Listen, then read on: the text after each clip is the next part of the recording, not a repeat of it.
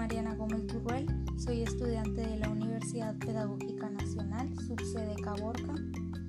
Actualmente curso el cuarto semestre de la licenciatura en Intervención Educativa y por parte de la materia de diseño curricular impartida por la maestra Flor Guadalupe Alcántar Núñez, el día de hoy voy a hablar acerca del tema el currículo y sus implicaciones.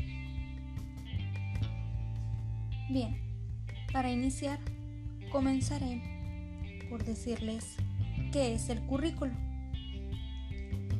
Se refiere a los planes de estudio, a los programas, las metodologías y los procesos que contribuyen a la formación y, y a la construcción de la identidad.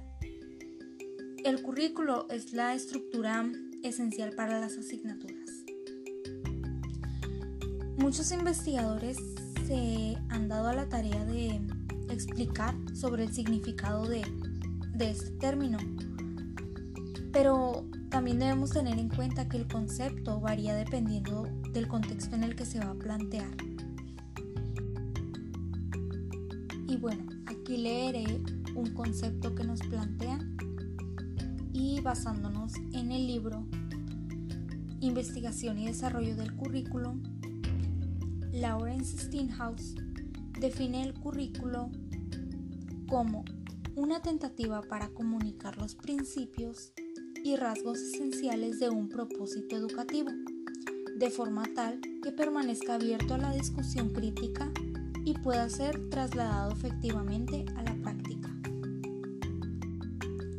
A continuación, comentaré sobre las implicaciones del currículo. Como primer punto puedo decirles que el currículo es la agrupación o el conjunto de conocimientos, de aprendizajes que se van plasmando durante el proceso de la formación de un estudiante. Como segundo punto, el currículo debe estar dirigido o bueno, orientado a la práctica. Como tercer punto, el currículo debe estar dirigido para que el alumno, en base a sus aprendizajes que vaya obteniendo constantemente, pueda llevarlo a la práctica dentro de una sociedad. Punto número 4 es importante que el currículo también tenga en cuenta los conocimientos previos del alumno. Esto con el fin de saber desde dónde queremos partir y hacia dónde nos queremos dirigir en la enseñanza que queremos obtener en cada uno de los alumnos. El quinto y último punto, pero no menos importante, claro, el currículo debe estar constantemente en actualización, de acuerdo al contexto en el que se encuentre.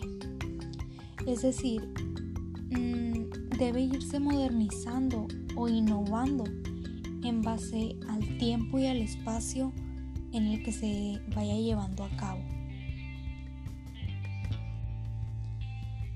El currículo no debe ser adoptado, por así decirlo, de otros pertenecientes, pues este debe ser diseñado especialmente y delicadamente para un determinado grupo y contexto.